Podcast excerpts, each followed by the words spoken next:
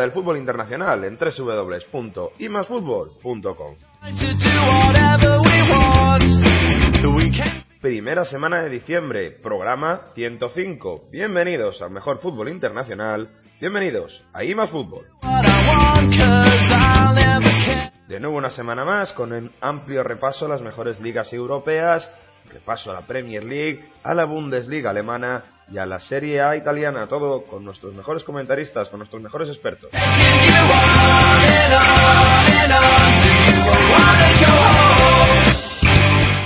Ya sabéis, estamos en las redes sociales, nos podéis encontrar buscándonos en Facebook con imasfutbol con el símbolo más en Facebook y en Twitter con arroba imasfutbol con el más escrito en letras. Presentado por Juan José Martínez, con Leandro Sánchez de Medina, Manu González, Juan López, Alberto López, Miguel Ángel Gaspar y dirigido por un servidor, Mario Gago. Comenzamos.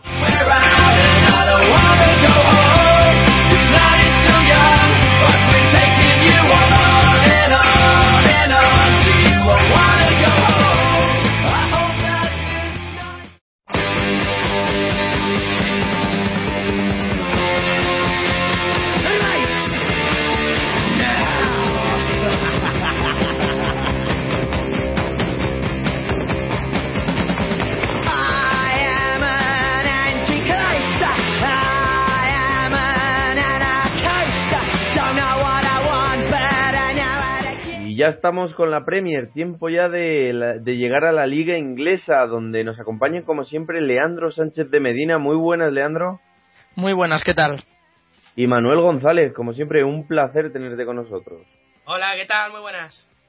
Y se han metido muchos goles esta, esta jornada de liga y ha habido partidazos y, cómo no, por ejemplo, Tottenham, Manchester United, 2-2, un partido que yo creo que, se podría decantar más por el United que por el Tottenham, ¿no? ¿Cómo se vivió el duelo entre Vilas Boas y Molles? Pues era un, duelo en el que los de Vilas Boas necesitaban el triunfo para dar tranquilidad a un técnico que ha estado muy cuestionado durante toda esta semana en Inglaterra y para los de, eh, para los de David Moyes, aún sin Van Persie, para dar un salto a zona Champions. El partido, sin embargo, fue bastante mediocre. Ambos demostraron las carencias que los están definiendo en este primer tercio de campeonato y el resultado los aleja bastante de la clasificación, aunque el United es cierto que lleva 12 jornadas consecutivas sin perder en todas sus competiciones. Son sobre todo detalles lo que deja el partido. Son detalles y detalles para mal. Yo creo, por ejemplo, Lean, sé que destacar algo sea cómo está de mal Negredo. Eh, digo Negredo, perdón, Soldado, que se me va la cabeza el delantero del Tottenham eh, está muy mal. O sea, está lleva una está cabizbajo, está eh, está rápido sí, pero no de cara a portería no le sale. Por un lado, por otro lado, eh, me pareció horrible la idea de Vilas Boas de taparse mucho, tanto, tanto, tanto que a Paulinho lo puso demasiado arriba. De media punta. sí, y perdió mucho ahí. Yo creo que perdió mucho. Sí, coincidió, coincidió Sandro y Dembélé en el centro del campo. En las últimas jornadas, Vilas-Boas estaba apostando más por Sandro, que por cierto, eh, por cierto marcó un auténtico golazo, el, el, 2-1, un golazo desde fuera del área, perfilándose, perfilándose hacia la derecha, por la escuadra izquierda de, de, de DGA, impresionante. Eh, Vilas-Boas estaba confiando más en él, pero para este partido, un poco como dices, para cerrar pasillos interiores, prefirió utilizar a dos mediocentros más de brega, de destrucción, de, recorrido y a Paulinho impulsarlo unos metros más, más adelante y es cierto que ahí perdió un poco el nivel que, él puede mostrar siendo un jugador más de apariciones, ¿no? ¿No pensáis que en este partido les condena un poquito a los dos que más que ganar un punto han perdido dos y se están descolgando demasiado de los puestos de arriba? Bueno, depende de cómo lo, mires, porque el resultado es bastante justo para, para los dos equipos. El United poco a poco va, escalando, aunque no, no sume demasiado fuera de casa. Y el Tottenham, después de esta racha bastante mala que lleva sin, sin ganar, por lo menos ha, sacado un punto en White Hart Lane ante un rival de los teóricos favoritos.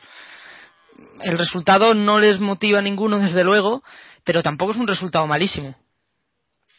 Y luego, y luego si nos damos cuenta también, em, Y si es por posiciones, también la posición de Wayne Rooney, que sí que es cierto que marcó, pero mm, también es cierto que es un segundo punta y lo dejó muy a las claras, ¿no? Jugar tan arriba con Rooney no es bueno, pierde mucho. Es un jugador que cuando participa hace mucho para el equipo y hace mucho bien. Y sin mm. embargo, el, el, el, el, partido estuvo muy perdido en muchos momentos por, por eso, ¿no? Porque necesita recibir más balones, porque, sí, sí, sí por ese tipo de motivos. Básicamente porque es más segundo punta que punta. Se parece mucho a Benzema en ese aspecto. No es como Benzema, ni mucho menos. Pero la comparación, eh, en la posición en la que juega, probablemente sea, sean similares. Hmm. Bueno, vamos a analizar un poquito el partido también del vecino del Manchester United, el Manchester City, que ganó, sigue ganando, eh, esta vez ganó 3-0 al Swansea y con gol de Negredo, gol español en ese partido.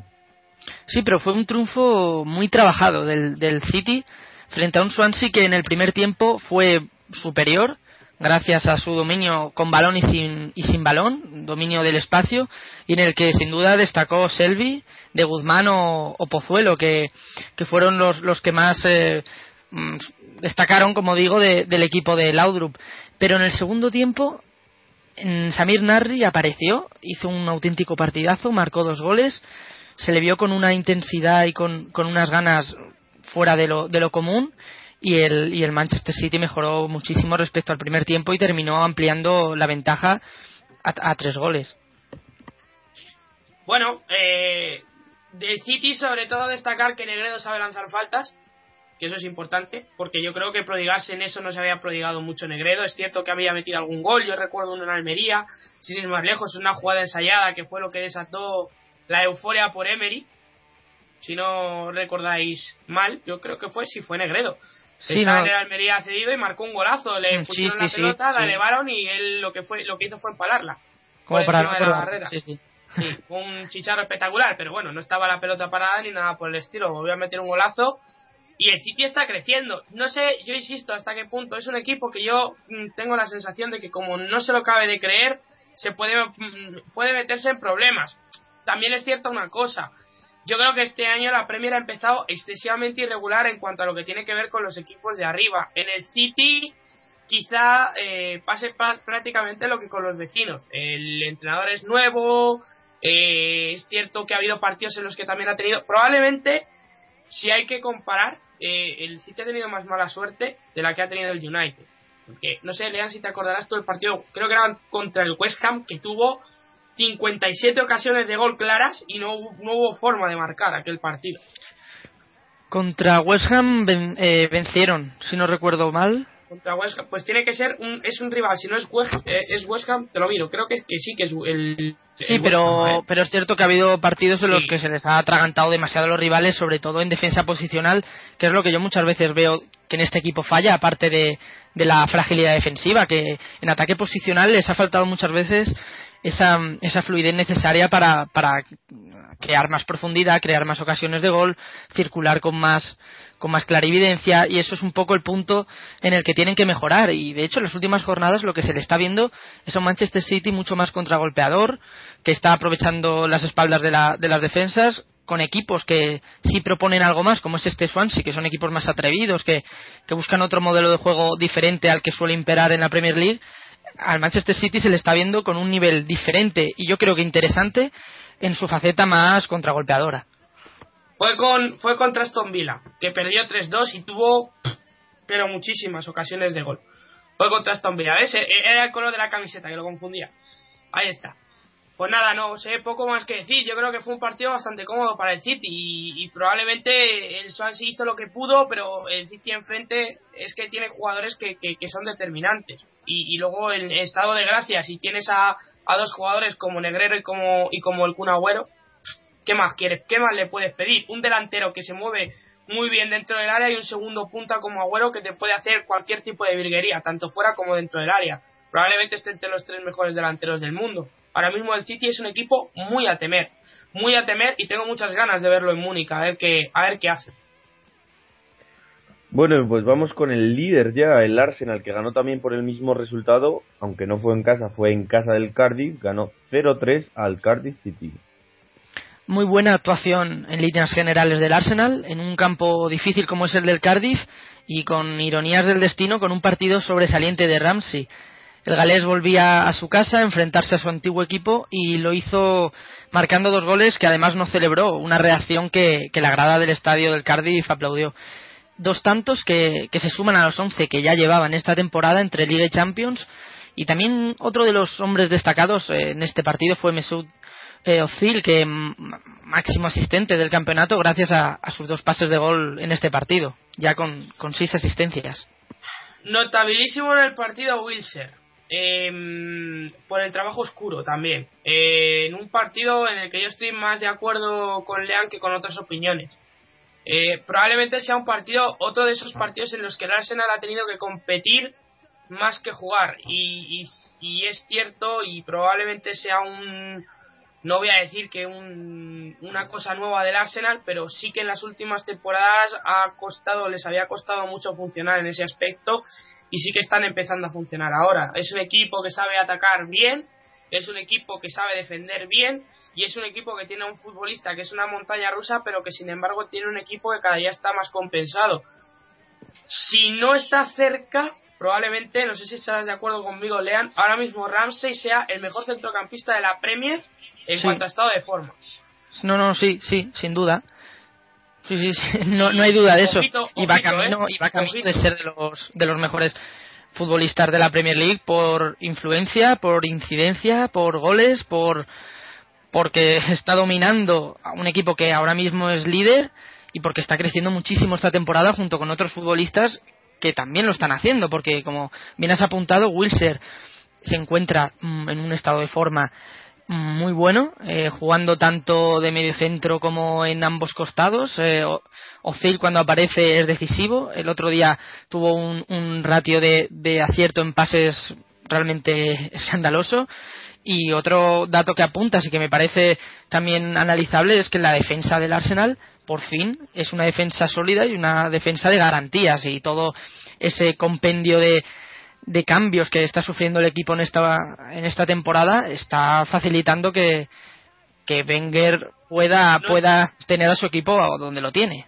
Notabilísimo Gibbs. Vaya partido hizo Gibbs. Está Gibbs, de, sobre todo defensivamente hablando, es un jugador que ha ganado muchísimo este año. No sé el motivo, ni la razón, ni nada por, ni nada por el estilo, pero está, está muy claro que, que, que, si el Arsenal le funciona la defensa, si tiene un montón de centrocampistas para jugar bien, si para colmo de males Ramsey se parece al Ramsey que fichó o que quiso fichar o el que idealizó Wenger, si se le suma que tiene un jugador como Zil que es fantástico, si en la punta del ataque Giroud está funcionando bien, pues el Arsenal está donde está, está como está y está haciendo lo que está haciendo. Eh, ¿Cuánto le va a durar? Pues a saber, porque puede ser que esto sea un... no sé, una cosa, por así decirlo, pasajera. Que un tiempo, efectivamente, pasajera, o, o, a lo mejor es, es por fin la temporada del Arsenal. Si el Arsenal está bien, mínimamente, yo creo que se puede incluso llevar la Premier, pero es que le quedan muchos grandes con los que jugar. Dios. Sí, sí, diciembre va, va, a decir mucho. Estoy hablando de que si por encima del Chelsea creéis que ahora mismo, hoy por hoy, el favorito a ganar la Premier es el Arsenal. Bueno. Para mí, hoy por hoy, el favorito a ganar la Premier es el City. Hoy por hoy. Para mí, el mejor equipo que yo estoy viendo jugar cuando tiene los ratos de fútbol que tiene es el City. Luego ya. la diferencia, ¿eh? Sí, sí, pero siendo, estando donde está la diferencia y teniendo en cuenta el diciembre que tiene el Arsenal, yo quiero ver al Arsenal con el diciembre que va a tener. Que Lean sabe perfectamente el diciembre que tiene. No creo que le quedan prácticamente Manchester City y Chelsea. Claro. Hmm. Entonces, si en rival directo te gana, por ejemplo, son tres puntos menos, ya te quedas a tres. Y como tengas un empatito con el Chelsea por tal, y los puedes tener perfectamente, un tropiezo y un empate. Ya con eso, adiós los seis puntos. O sea que vuestros favoritos, por ejemplo, para ganar la Premier ahora mismo sería el Manchester City. para pelearlo, para pelearlo estarían Arsenal y Chelsea. Habría una plaza más de Champions, que sería Tottenham, que está lejos, Manchester United, que está muy lejos. United en teoría es que el Liverpool con la lesión de Starrich, que va a tener para dos meses, uno de sus máximos goleadores junto, junto con Suárez, parece más difícil que puedan, que puedan lograr esa consistencia o mantener la consistencia que les ha definido en cuanto a resultados en este primer tercio de campeonato. Por eso el Liverpool no lo, no lo incluyo en esa, en esa terna de favoritos. Vale, te voy a meter un nombre. que... Te voy a meter un nombre de un equipo que lleva seis partidos sin conocer la derrota y que puede estar ahí, que ahora mismo es el Everton. Y hay otro equipo que también lleva cuatro victorias seguidas, cuatro victorias, que entre ellas dos cuento 0-1 al Tottenham, en campo del Tottenham, y 2-0 al Chelsea.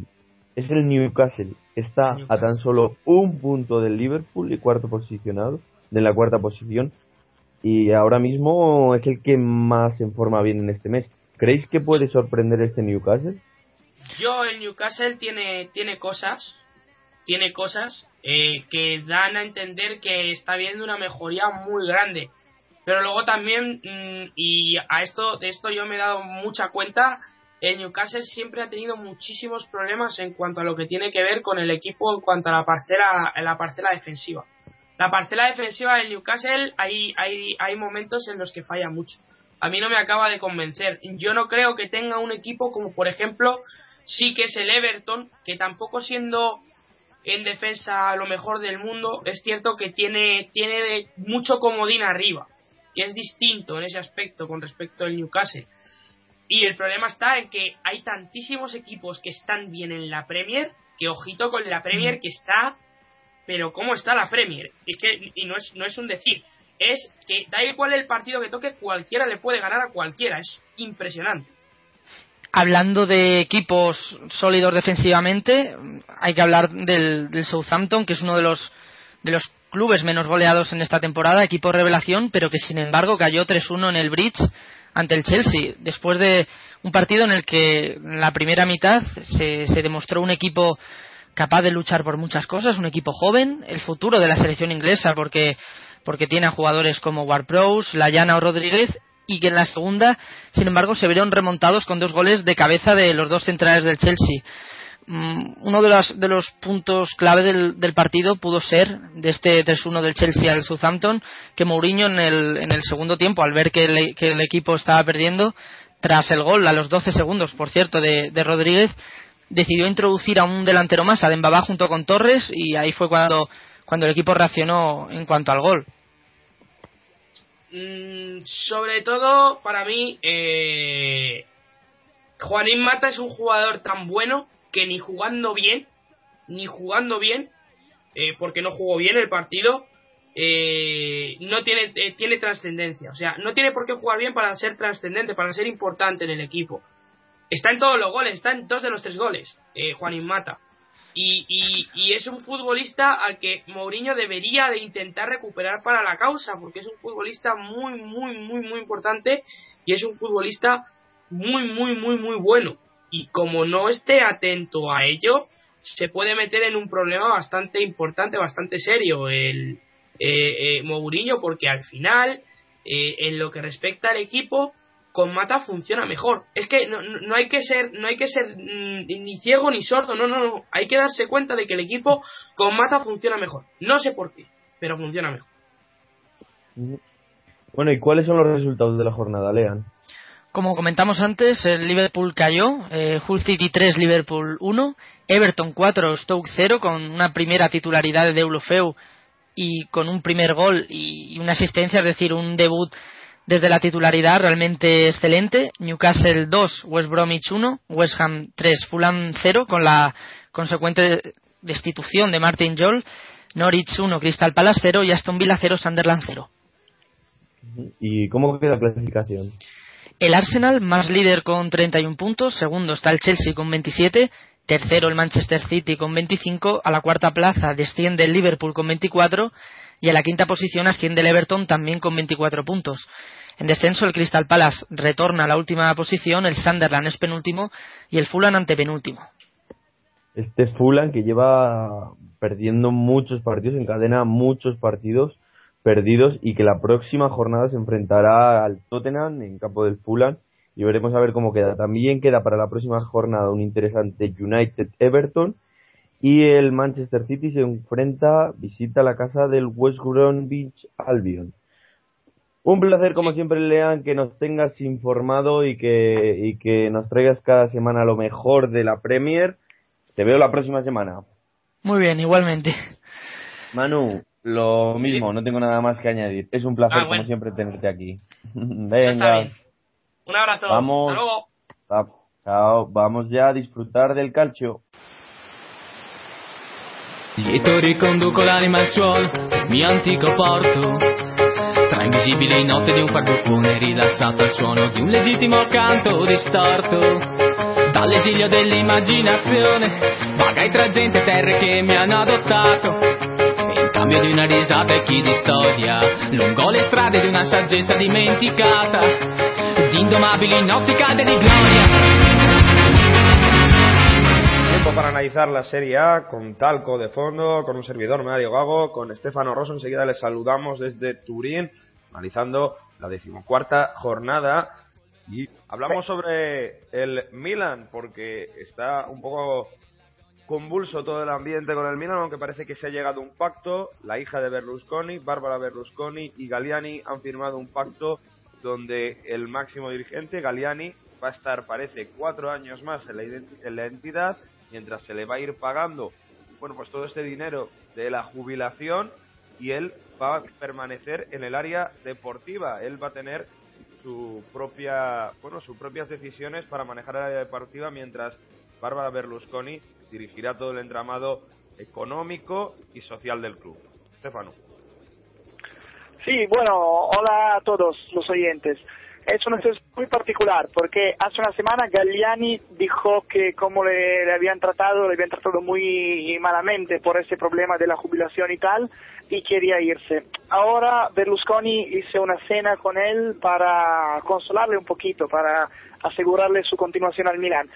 Ha sido muy particular por el hecho que Galliani se ha expuesto mucho, o sea, ha hecho, mm, salió con declaraciones muy fuertes contra el Milan y contra esa gestión de del asunto y por él, por su reputación, parece un poco raro que, que se, se, ponga de acuerdo con este, con este acuerdo que, que han encontrado.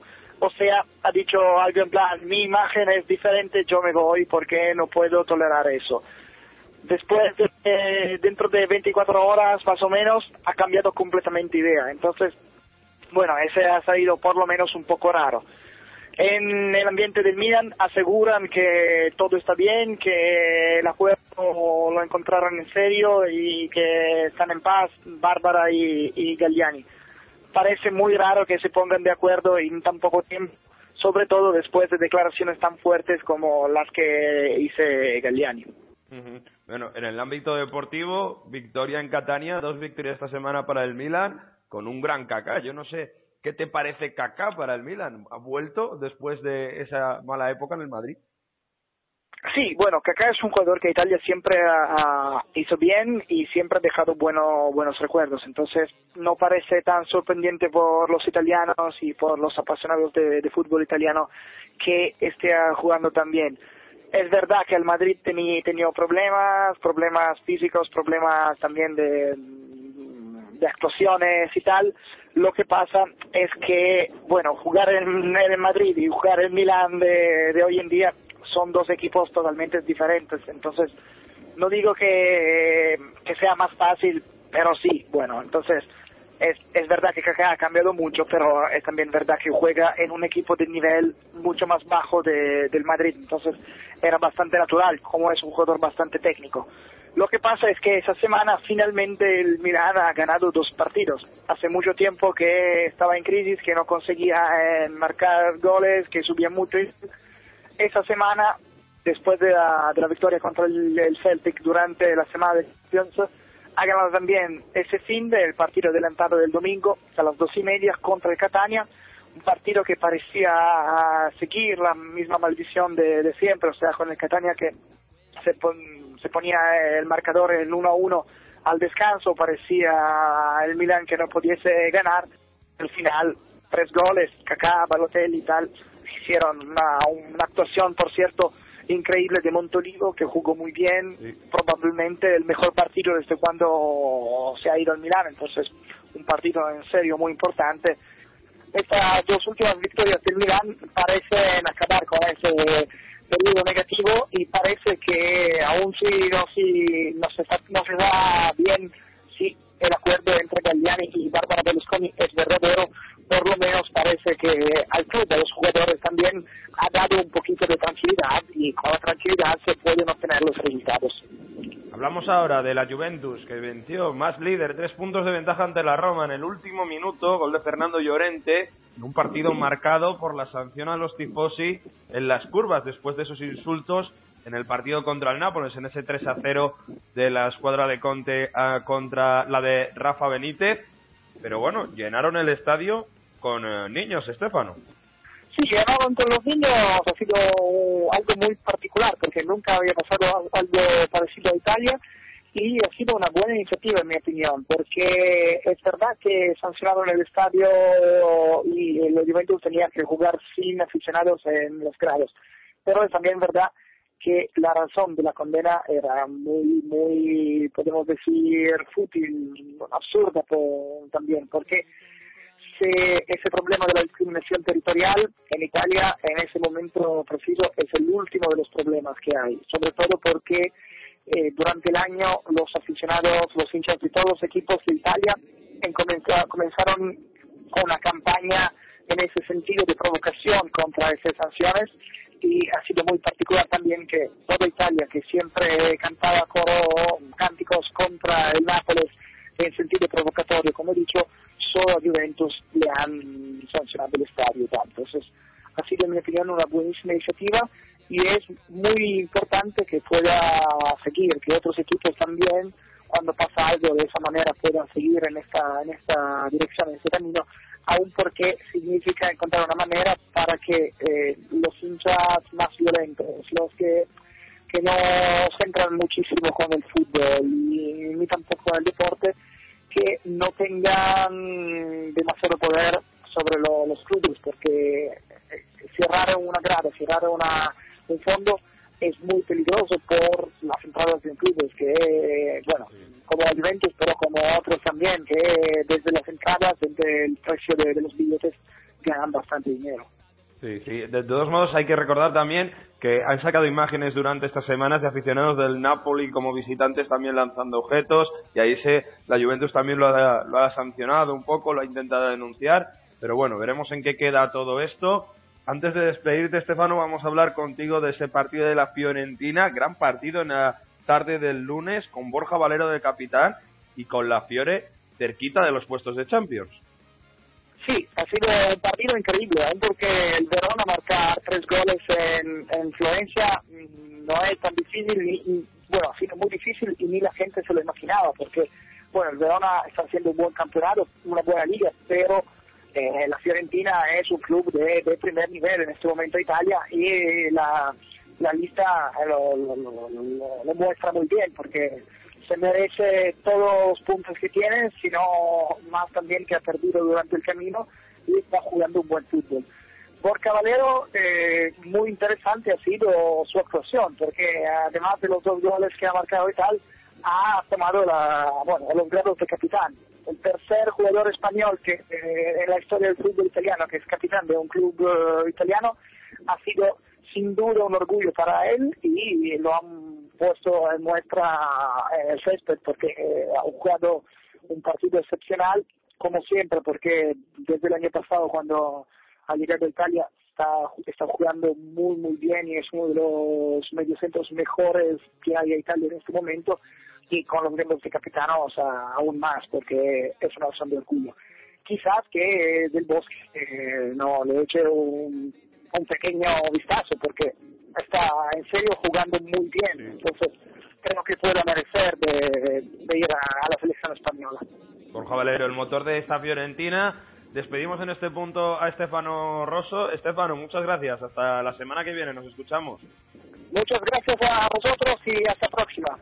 Hablamos de la Roma en IMAS Fútbol, cuarto empate consecutivo en casa del Atalanta y gracias porque Stundman se encontró un balón dentro del área en los últimos minutos del encuentro después de que Morgan de Santis no estuviera demasiado bien en el lanzamiento de una falta de Brivio.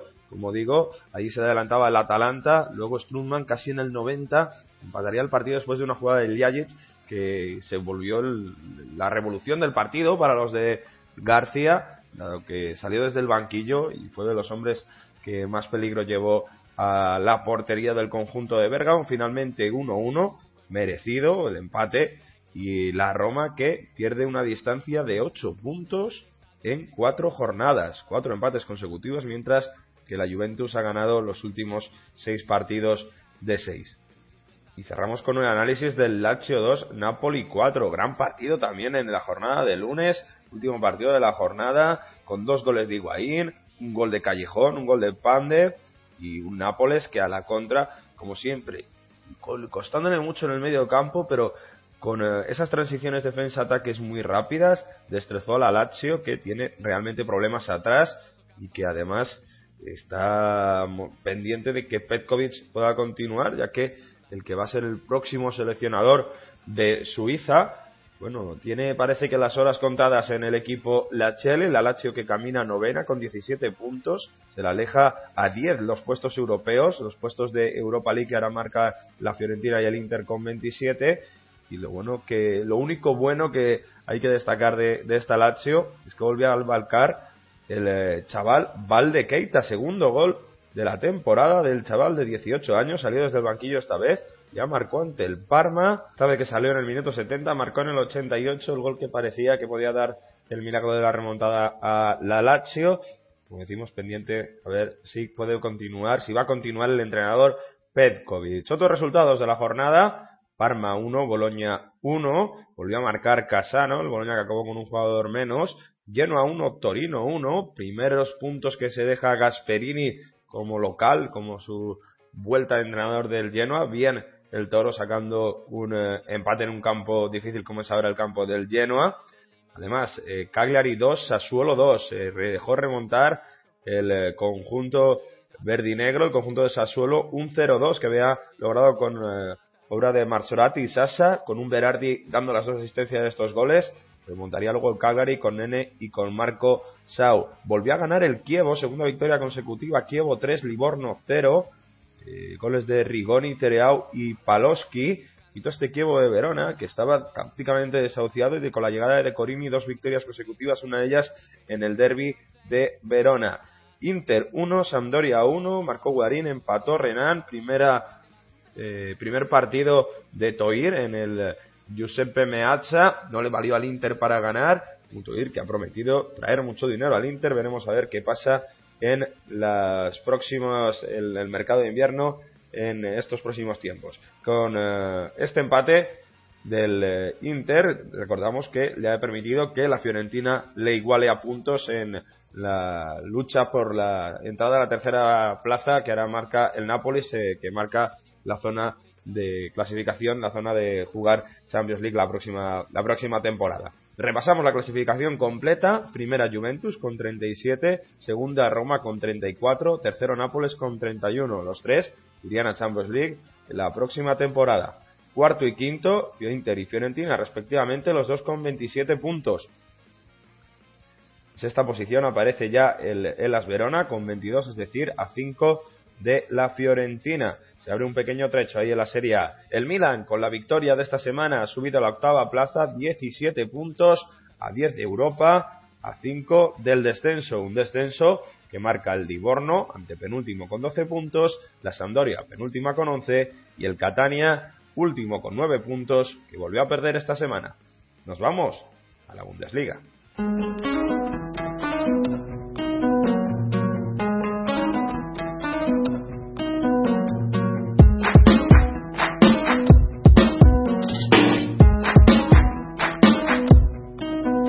Man an der Liebe maximal romantisch lebt, will jeder wissen, keiner hilft uns Fairplay. Gott sei Dank gibt es Film und Fernsehen, da wo ich meine Bildung hernehme. Glaub mir, das wird super, für deine Story haben wir schon den Grund, weshalb du in deiner Jugendphase Wut geladen bist. Dein Papa kam nicht zu deinem Schultheaterstück, weil wir finden y tiempo ya de Bundesliga, tiempo de tomarse una cervecita bien fría y bien eh, una cervecita alemana con sabor a fútbol. Sabor alemán, como siempre, con Juan López que como siempre es un placer que nuestro analista de partidos y que siempre está ahí semana tras semana.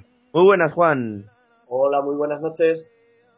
Y como siempre también desde Múnich tenemos el placer de contar con Alberto y con Miguel Ángel. Muy buenas, Miguel Ángel y Alberto.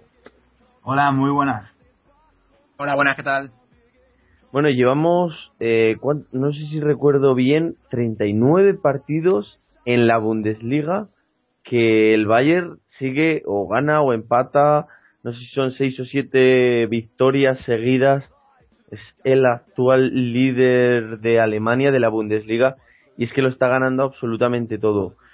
Juan, ¿qué pasa con este Bayern? ¿Cuál es el secreto del Bayern? Cambio de entrenador y todo y sigue ganando, sigue arrasando. ¿Cuál es el secreto de este Bayern de Múnich?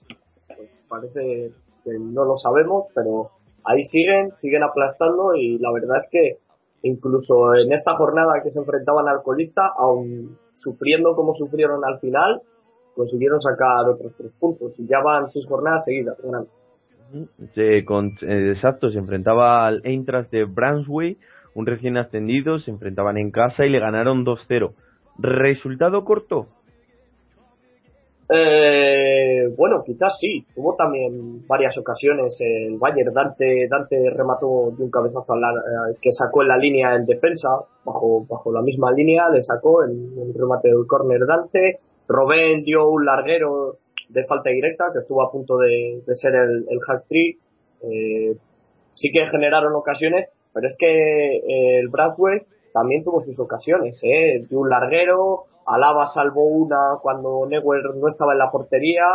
Eh, bueno, para ser el colista plantó bastante cara, sobre todo en la segunda mitad a- al Valle, ya que eh, el partido lo resolvió Robén en, el minuto 2 y en el minuto 30 del partido, con dos goles. Y estuvo un poco fallón Robén, ¿no? Porque yo creo que tuvo demasiadas ocasiones y si la suerte le llega a acompañar un poco más, habría metido algún gol más. Sí, bueno, tampoco es que sea delantero, pero últimamente de cara a puerta está bastante acertado. ¿eh? También hay que decirlo que, que siendo extremo eh, es de los de los jugadores más en forma a día de hoy en, en este Bayern de Múnich junto con, con Mario Götze. Y bueno, Miguel Ángel, ¿cómo vistes tú el partido de, de este líder que lo gana absolutamente todo? Bueno, era un partido que a priori nadie daba un duro por el Braunschweig y, bueno, visto los puntos que han conseguido tampoco se, le daba nada y bueno, el problema que tiene el Bayern es que tiene una carga de lesiones muy muy grande ya que empieza a preocupar no tanto de cara a la Bundesliga, pero pero sí más que nada por la intensidad de, de las jornadas. Están jugando todas las semanas tres veces. Copa, Copa Bundesliga, Champions y si no selecciones, tal. Entonces la intensidad que se les exige a los jugadores es bastante alta y eso pues acaba pasando factura. Sí, porque Alberto sí que tienen varios de los jugadores claves que a priori deberían ser los que comandasen este Bayern y les tienen en, el dique seco, ¿no, Alberto? Pues sí, si dijéramos qué jugadores son los más importantes del Bayern, seguramente diríamos Lam, Ribery, Van Steiga entre ellos. Pues bien, Lam está lesionado, ahora parece que empieza a entrar en solidaridad por fin. Ribery sigue tocado, no jugará tampoco al parecer contra el City y veremos si llega antes de que acabe el año. Y Schweinsteiger sigue, sigue mal, no, no puede jugar y, y como pronto se le espera a mitad de enero. Luego también están tocados Shakiri y Bastuba. O sea que el Valle tiene bastantes problemas en cuanto a las lesiones se refiere. Bueno, Miguel Ángel, ¿qué se sabe de los de los españoles que están en esta liga, en este Bayern?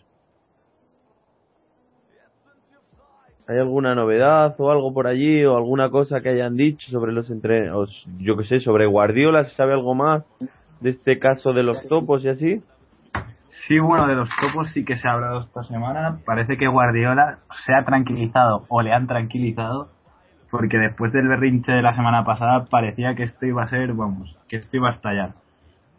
Ahora Guardiola en la, en la rueda de prensa del otro día ya dijo que, que no tiene tiempo ahora de buscar si es este, si es el otro y que sí que ha pedido por favor a sus jugadores que no filtren nada porque en realidad va en contra de, de, sus, de su beneficio y va en detrimento suyo propio y ya está bastante con que todo el mundo te quiere ganar porque eres el mejor como para decirle al contrario cómo vas a jugar. Bueno, pues ya vamos a lanzar con otro partido porque el, el rival de este partido del Bayern de Múnich fue el que dio la sorpresa hace cuatro jornadas al Bayern Leverkusen, ganándole en, Lever- en, el campo del Eintracht, le ganó 1-0 al Bayern Leverkusen y ahora es este Bayern Leverkusen el que lleva tres victorias seguidas en Bundesliga, vuelve a su racha de victorias, vuelve a pelear eh, por estar arriba, se afianza en esa segunda posición a cuatro puntos del Bayern y es que volvió a ganar este Bayern Leverkusen 3, Nuremberg 0. Sí, este Leverkusen que sigue sumando, sigue ahí segundo. Eh, la verdad que el objetivo seguramente a principio de temporada de este Leverkusen sería acabar entre los tres primeros. Eh, es difícil que, opte a, ganar el título, pero sí que creo que el objetivo, el, conjunto de Sami Hipia, eh, sí que lo va, lo va a conseguir y al paso que van con bastante, con bastante holgura, con bastante facilidad. Eh, sí que cabe destacar que sigue lesionado Sidney Sam, pero que a pesar de ello, eh, ahora aparece Gonzalo Castro, eh, que vuelve a ser muy importante para ellos, sobre todo en el tema de asistencias, porque regaló los dos goles al surcoreano Sun, Son, eh, y Kieselin, que sigue en su línea, sigue marcando jornada tras jornada, y, y la verdad es que ah, desde el medio campo, desde Simon Rolfes, eh, pasando por Gonzalo Castro, Hyun Min Son y, y Kieselin, eh, la verdad es que el Leverkusen arriba está, está bastante bien este año. Eh, Miguel Ángel, ¿crees que este Leverkusen va, va a parar el ritmo o que va a seguir a- hasta el final de temporada aguantando este ritmo, pudiéndole quitar esa segunda posición al Dortmund? Pues yo ahora mismo lo veo un equipo muchísimo más cohesionado que lo que hemos visto al, al Borussia, que parece que tampoco acaba de encontrar su manera de jugar y que no sabe si jugar más a la contra, me refiero a contra equipos grandes, o, o- mm, jugar él. Y yo veo que el Leverkusen por lo menos sí que tiene claro a qué es lo que tiene que jugar. Y eso le está dando muy buenos resultados en la Bundesliga, como ya vemos. Bueno, pues aunque ese Borussia no está conjuntado, como dice, como dice Miguel Ángel, volvió a ganar esta jornada, le ganó al Mainz 0-5 en casa del Mainz, le ganó por 1 a 3 y bueno, eh, ¿cómo fue el partido, Juan? Hablaban los analistas de que eh, ha sido muy sufrida eh, la, esa victoria, pero bueno, vuelven a recobrar la victoria después de dos derrotas consecutivas. Sí, vuelven, vuelven ahí, vuelven a estar ahí, eh, siguen queriendo estar ahí en esa lucha por, por el título, aunque sí que están un poco descolgados del Bayern con esos siete puntos, eh, pero la verdad es que en este partido, la verdad que yo a nivel personal eh, echo la culpa a un mal plan- planteamiento del partido de, de Jürgen Klopp y eso que, eh, que me gusta mucho Jürgen Klopp como entrenador, pero la verdad que cometió un error garrafal al, al meter a tanto a Cuba, Blásico como a Grosskreutz eh, por, por dentro, por el centro del campo, eh, para ayudar a, a, a Bender. Eh, me pareció un error garrafal solo estar con un medio centro puro en el medio campo. Eh, además, eh, para colmo de males, eh, Bender a, a la media hora se lesionó y tuvo que entrar Nuri Sahin en su lugar. Una primera parte horrorosa del Borussia. Echó atrás y reculó Klopp. En el descanso salió Kell en el medio campo para, para intentar solventar un poco las cosas. Por, por salió Kell, es otro medio centro puro, eh, por Marco Royce. Mm, también un poco el cambio un poco raro. Eh, pero bueno, eh, el partido, la verdad es que estuvo entretenido eso. A partir del minuto 70 eh, hasta, hasta el final del partido estuvo bastante entretenido y se animó gracias a, los goles, además. En el 70 Aubameyang metió un, un auténtico golazo de falta para, para, el, para el Dortmund. Se adelantaron. Tan solo dos minutos después, eh, el polaco Piste eh, eh, hace penalti a favor del Mainz. El delantero del Mainz, eh,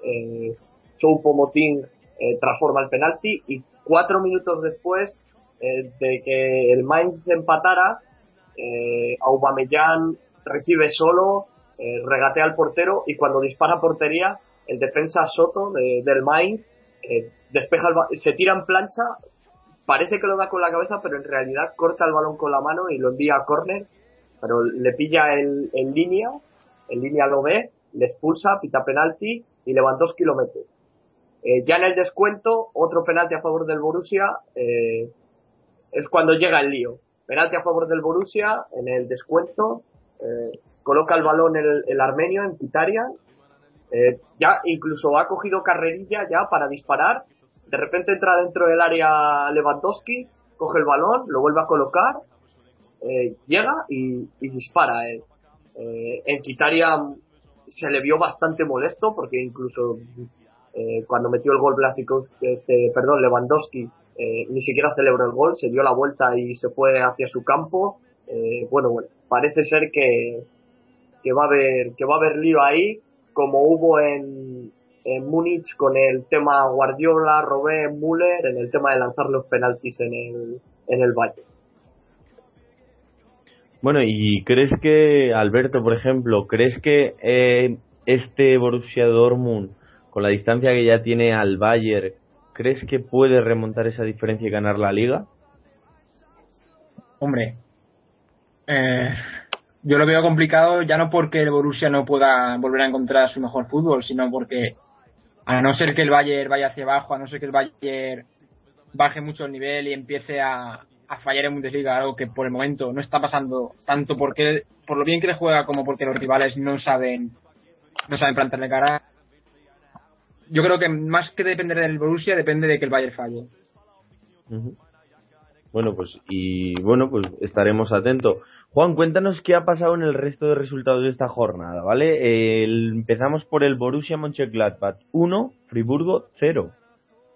Sí, otra victoria del Mönchengladbach por la mínima esta vez. Eh, los del suizo Lucien Fabré siguen ahí en esa cuarta plaza, bastante cómodos.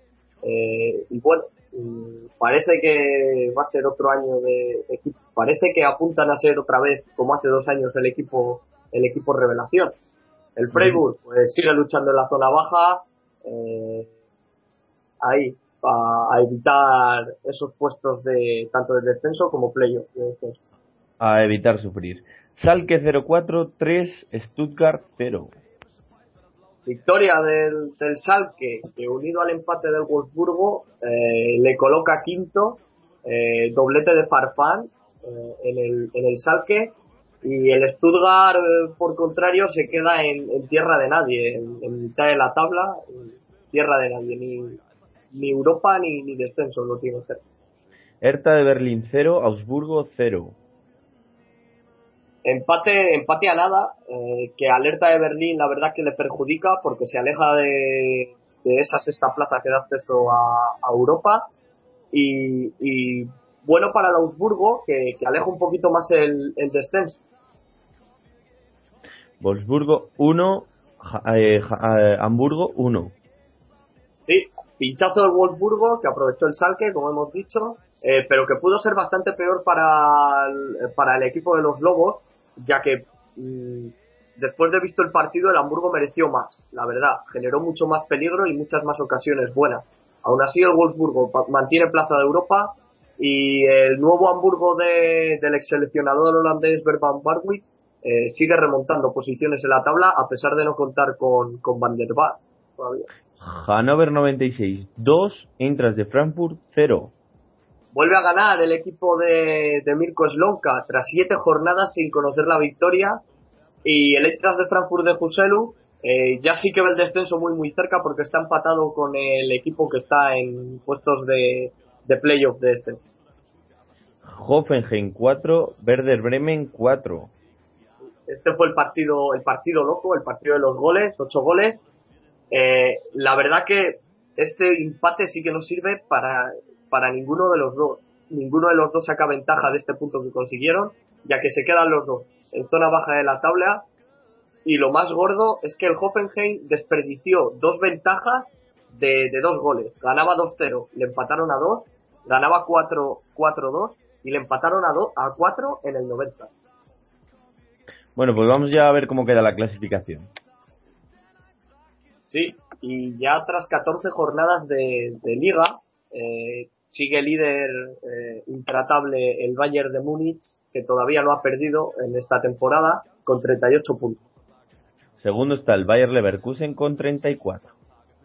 Y tercero está el Borussia de Dortmund con 31 puntos. Estos tres equipos puestos directos a Champions. Tres puntitos por debajo está el Borussia Mönchengladbach con 28 puntos en la única plaza que da acceso a la previa de la Champions. Y en zona de Europa League tenemos quinto al Salke 04 con 24 puntos y sexto al Wolfsburgo con 23 puntos.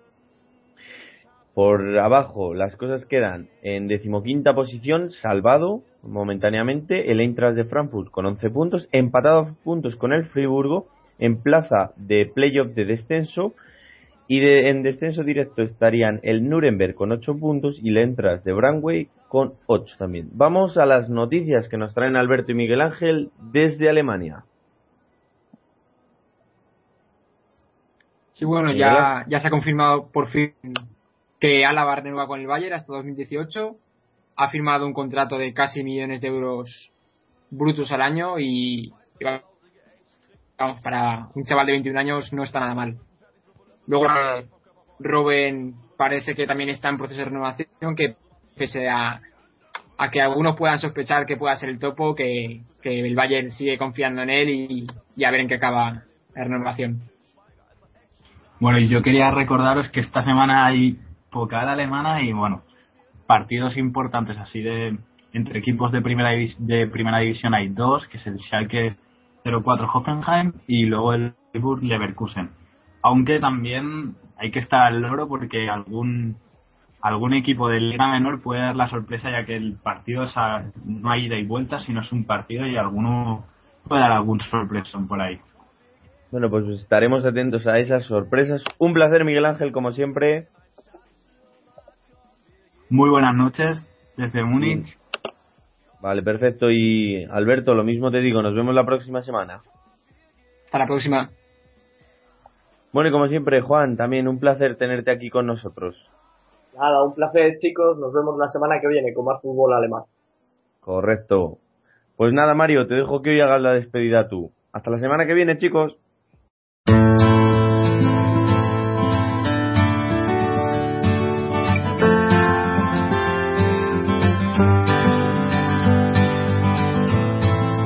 Is it getting better? Or do you feel the same? Will it make it easier on you now? You got someone to blame. You said one love, one life, when it's one need in the night. One love, we get to share it. It leaves you, baby, if you don't care for it.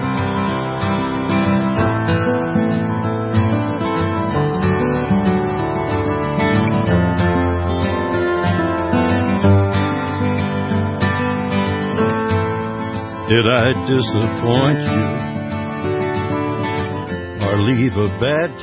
Aquí el programa 105 de I más Fútbol, en directo en RFC Radio, en directo también en DMFM. Y bueno, que ya sabéis que nos podéis escuchar también en nuestro blog, en el formato podcast, en www.imasfutbol.com. También podéis escuchar programas antiguos, entrevistas y muchas más cosas ahí en nuestro blog. También recordamos que estamos en las redes sociales, en Facebook, podéis buscar con I más Fútbol, con el símbolo de más. Y también estamos en Twitter con arroba I más Fútbol, con el más en letras. Ahí os podéis enterar de cualquier novedad respecto al programa. Nos podéis hacer llegar cualquier sugerencia o cualquier idea o protagonista que podemos entrevistar aquí en, en este programa, en este espacio reservado para el fútbol internacional. Nada más, la próxima semana volveremos con mucho más contenido, ya lo avanzo, con más duración, así que os esperamos con más análisis, más fútbol internacional y alguna que otra sorpresilla. Un saludo, hasta la semana que viene, se despide Mario Gago. Did I ask too much? More than a lot. You gave me nothing now. It's all I got. We're one, but we're not the same. Well, we hurt each other, and we're doing it again. You say love is a temple, love a higher law. Love is a temple, love the higher